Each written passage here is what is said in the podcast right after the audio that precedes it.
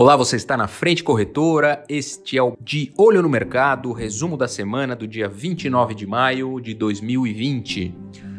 Falando um pouco sobre o mercado mundial, a Casa Branca, logo na segunda-feira dessa semana, aí numa breve retrospectiva, é, antecipou aí as restrições de viagem né, entre Brasil e Estados Unidos, anunciadas logo depois que o país acabou se tornando o segundo maior foco do coronavírus, justamente atrás dos Estados Unidos.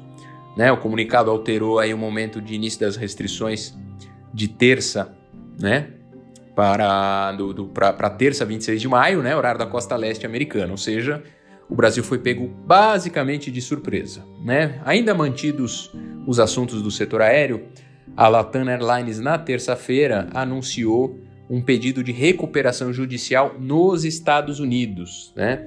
Isso fez com que ela se tornasse o maior grupo de aviação a buscar essa reorganização emergencial por conta da pandemia. Né?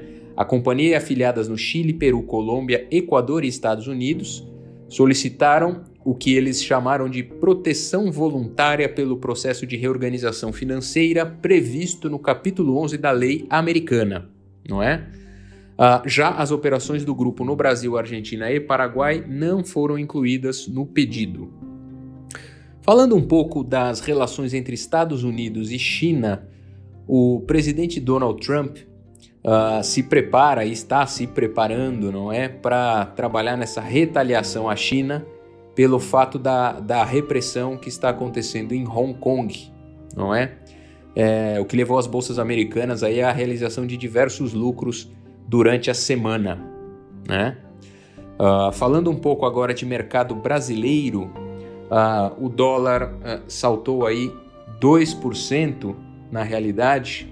É, na quinta-feira foi a maior alta diária do, do, do, contra o real em três semanas. Né? Aconteceu de uma só vez, apagando aí as perdas que haviam acontecido na véspera, né? na quarta-feira, com uma recomposição das posições aí em meio a esse acirramento dessa briga pela Petax do fim do mês e uma cena política doméstica que ainda inspira cuidados, né?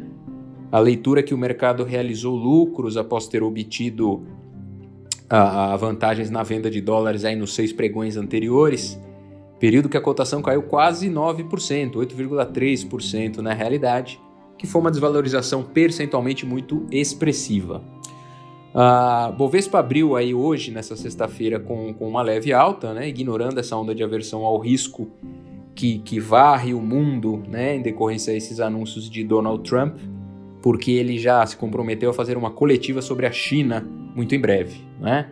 A informação veio no meio dessa escalada das tensões, é, depois que o legislativo chinês aprovou uma lei de segurança nacional para a cidade de Hong Kong uh, que concentrou aí uma série de protestos, né? Falando um pouco do governo brasileiro, o presidente Jair Bolsonaro, na, na, na quinta-feira, né, ontem, afirmou que o governo está planejando uma nova onda de privatizações, descartou a Caixa Econômica, o Banco do Brasil e o núcleo da Petrobras, segundo ele. Né? Então agora nós vamos aguardar, avaliar os próximos passos para ver como é que o mercado se comporta na próxima semana com a reabertura parcial da economia em São Paulo. Então fique sempre conosco.